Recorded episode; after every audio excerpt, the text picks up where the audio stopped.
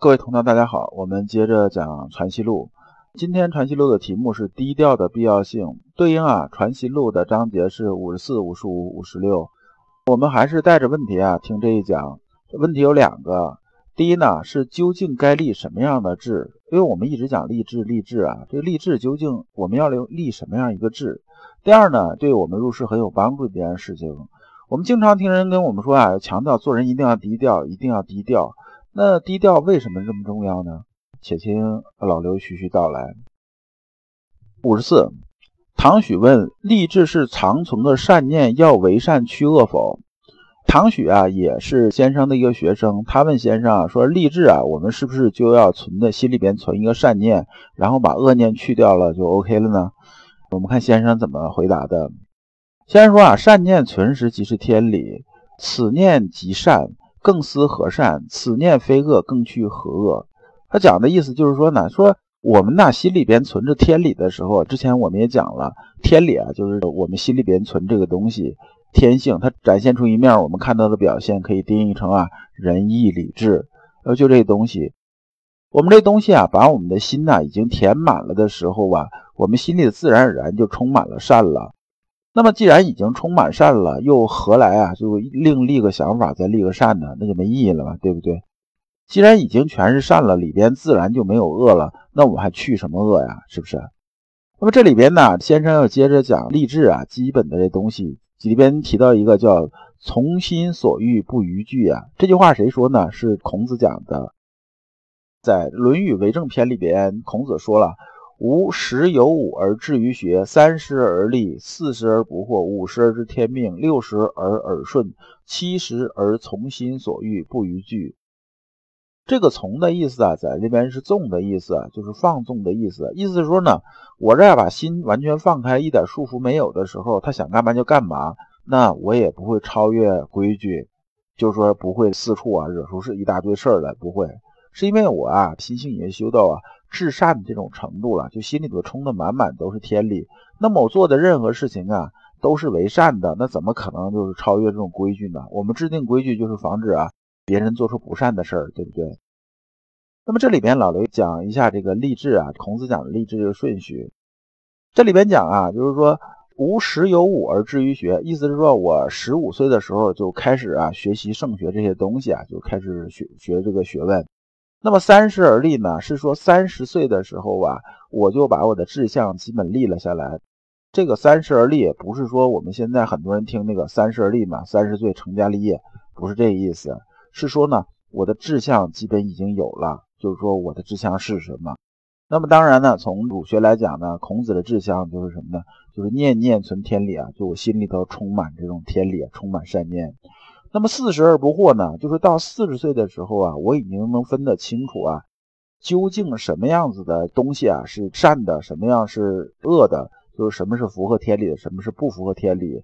而且呢，我也不会被外边的事情啊迷惑和蛊惑。那五十而知天命呢？是说五十岁的时候啊，我回头望一望啊，我基本就知道我这辈子立的志啊，我是否能达到天命啊，究竟是如何。六十而耳顺呢？这个耳顺呢，很多时候啊，大家理解的都不是太确定。老刘的理解是这样子的：耳顺呢，是指，达到耳通啊这种程度了，就是耳通眼通这种程度了。意思是说呢，我这时候啊，已经到什么程度？已经到我心里边呢，已经修身到那个心里边充满天理。所以呢，这时候圣人这种智慧啊，已经具备。我看那个所有人这些行为、所有事情的时候啊。我都能看穿这表象，能看到这个本相了，就是看到这个事情那种本质了。所以一个人在我面前呢，他只要一动一什么一说啊一怎么样的时候吧，他基本在怎么着，我基本上我心里是很清清楚楚的，就看得很通透。打个比方，就像啊你去考场去给人监考一样，你坐在讲台上是吧？然后往下一看，谁在打小抄，你看得清清楚楚、明明白白，大概就这么个意思。那么七十而从心所欲不逾矩呢？刚才解释了，这就不说了。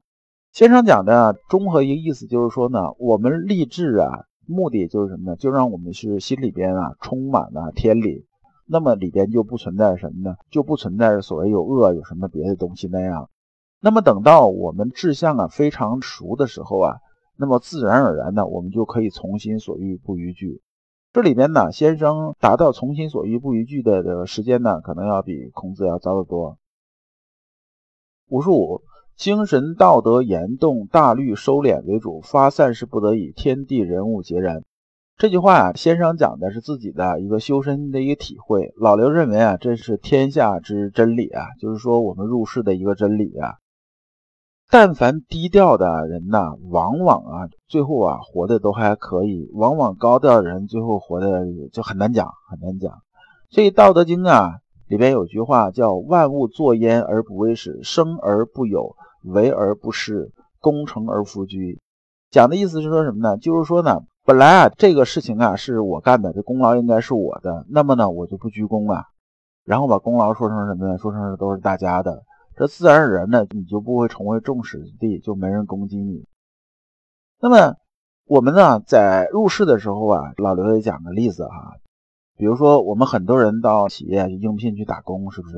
然后往往做一些这管理位置，做管理位置屁股能坐稳的，有一个秘诀是什么呢？就不要跟上边争人情，不要跟下边人争功劳，这是很要命的一件事。很多人不懂这个道理。那是不是我们不争人情啊，人情啊就没有；不争功劳啊，这功劳就没有呢？不是这样子的。你记住老刘啊，给你讲一句这个至理名言：中国人呢是人情是不能讨的，一旦讨人情，就连本带利全没了。人情不讨永远在，一讨人情就什么都没有了。那我们讲啊，不争上面人情是说什么呢？我们很多人呢做管理的时候，往往喜欢什么呢？喜欢比如说上边给下边的一些东西啊，奖励也好，提升也好，其他好处也好，我们喜欢跟下边人讲说什么呢？假如说，哎，你看这个，你这么帮我干，我肯定要帮你，这些东西都是我帮你争取来的。其实你在跟下边要人情啊。而你想这种事情对于下边来讲的话，下边最后呢，跟你之间就不是纯粹这种情分义气，而是什么呢？而是我欠你人情。那心里他心里有数没数呢？他心里是有数的，有数。但是你一跟他要的时候吧，他就把这东西啊，就拿本本记，他啥时候还完，啥时候就不甩你了。或者干脆他觉着你天天跟我要人情，我也不舒服。最后好像我什么事都是你给的一样，那我自己努力不算数吗？回头他就不理你了，不跟你玩了。那么对于上面来讲的话呢，上面好多人情呢都是啊，比如说老板给的，或者是这个总经理给的，或者谁谁谁给的。那么他愿不愿意别人呢对他领他情呢？他当然也愿意啊。最后你在中间截胡了，那你想让上面人心里会怎么想？那么基于这两点呢，你要人情这事儿本身就是一个相对来说至少是不明智的一种做法，但很多人不懂，往往就这样子的。那么呢，对下不夺下边功劳，就是很多人呢做到管理位置上不太懂管理位置究竟干嘛。管理位置不是让你具体干活，管理位置是让你什么呢？比如说你作为部门管理，让你把部门啊这种职能发挥起来，然后你的部门职能啊，它只是一个公司啊整个机器运转的一个部件而已，就是相当于器官一个部件而已。你达到这个目的就可以了。有很多善于做管理的人呢，他往往你看他一天其实他没有多累的，他只要把下边人呢这几个人呢放在哪个位置，他心里有数，然后可控，不出什么大事儿。往往这个部门啊，不说有多大功劳吧，至少是没有太多这种过错。而我们在突出的时候，往往不需要啊单个部门特别突出，我们突出的往往是整个公司。如果你把你的立足立足成啊你这个部门这种利益的时候呢，最后呢有些事情往往会偏离啊主干。而作为管理来讲，特别是大公司管理来讲的话呢，我们管理能力体现在哪儿呢？体现的并不是说谁不能干活，你在后边督促督促他，踢他两脚，然后他就把活干好了，不是这样的，这不是管理能力。这种能力啊，连工地上的包工头啊、管民工那帮人都能做得到，算什么管理能力？管理能力啊，体现在哪儿呢？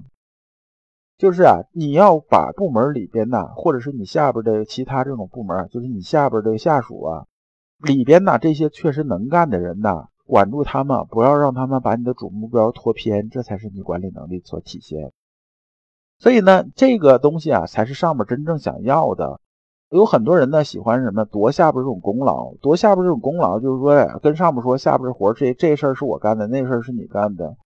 你要很清楚一个道理，在我们中式企业里边，基本是没有秘密的，活究竟是不是你干的，上面并不是不清楚。他们他也清楚，而下边人呢，经常被夺功劳的时候吧，他不会对你真正心里的心服。而你这种团队呢，最后就变成一什么一团队呢？打顺风仗可以，一旦打逆风仗的时候，或者是出现其他矛盾冲突啊，特别和其他这种部门啊或者人物发生的时候，很容易啊就要从内部首先坍塌掉。所以我们做管理的时候要切记这件事情：上不多人情，下不多功劳，然后呢做人低调。那么有些时候呢，我们不得不高调是没有办法的事情，就这时候你不得不高调了。别人都做不了这事儿，或者怎么样的时候啊，你不得不出来啊，就是力挽狂澜，一定要做这事儿了，这是没办法的事情。但凡有办法，做人呢不要太高调，一旦高调，必然成为众矢之的。说句不好听的话，你不上台啊，吼两嗓子，谁知道你唱歌跑调啊，对不对？所以呢，这个万事万物的道理是一模一样的。五十六，问文中子是如何人？这个问呢，文中子啊，我们之前讲过，文中子就是王通啊。王通啊啊，当时啊，他是有的拟经之师，之前我没有讲过，这边老刘就不重复去讲了。先生曰：“文中子庶己，具体而微，惜其早死。”这个早啊，是通早晨的早，意思说啊，这个文中子这人呢，其实啊，先生对他评价还是很高的，说这个人呢，做事情做的就相对来说比较务实的。而且啊，修行高度也是比较高的。奈何呀，去世的比较早。这个具体而微啊，这个四个字其实评价就很高了。这句评价是什么呢？是孔子啊对颜渊的这种评价。咱们知道颜渊这个人是孔子门徒里边排在前面的，所以先生啊对文中子的评价还是很高的。然后学生又问呢，如何却有续经之非？先生回答说啊，续经啊不见得是非，因为大家都认为续经是个污点。但是先生说呢，这个事情还真不一定是污点。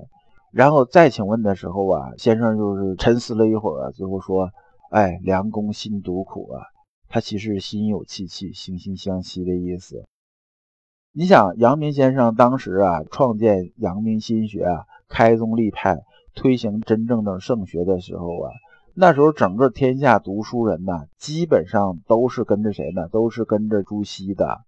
那么在这种艰苦环境中啊，把圣学开始往外推啊，那么是多么艰难的一件事情啊！所以啊，先生对文中子啊，就是对这王通啊，是心有戚戚的。五十七，徐鲁斋问汝人以至生为先之说亦误人。这里面呢，咱们先讲一下徐鲁斋是谁。徐鲁斋啊，是宋末元初的时候，就是忽必烈当这个元朝皇帝的时候的大学士。这个人呢，这个怎么样，我就不去说了。但是他提出了一个观点，是说啊，智生为先。智生为先的意思，翻译成白话就是说啊，搞学问不是不可以啊，你先把肚子填饱再搞学问，肚子都填不饱，搞什么学问呢？是不是？他讲的这个意思啊，这意思啊，看似啊似是而非啊，因为也说啊，仓廪足而而知礼仪嘛，有恒心，讲这个意思。但是实际上从修圣学这个角度来说的话，这句话呢，确实是很误人的一句话，因为我们讲之前呢，颜回也是单食嫖饮居陋巷而不改其志嘛，就是说别人呢都是不堪其忧，但是颜回也不改其乐嘛。说你做学问修心性，我们正在修灵魂呐，修灵魂呢跟外部世界，就是说我们这温饱什么这东西有没有关系呢？你得承认它确实有关系，但是呢，那灵魂重要还是这个温饱重要嘛？肯定是灵魂重要。那么我们真正修儒学该怎么样去做呢？那还是老刘引用一句话，叫什么呢？叫为天地立心，为生民立命，为往圣继绝学，为万世开太平。这是我们儒学人呐做学问的根本的东西。下一讲啊，我们讲精气神的这种真相。感谢诸君。老刘啊，一直相信修身之道在于互相印证，同道为鉴，共同进步，是我们修身的这种必由之路。如果啊，诸位同道对老刘分享的内容比较感兴趣，愿意一起交流、聆听更多的分享，可以通过专辑介绍里面的联系方式联系老刘。今天的内容就到此结束，再次感谢诸君。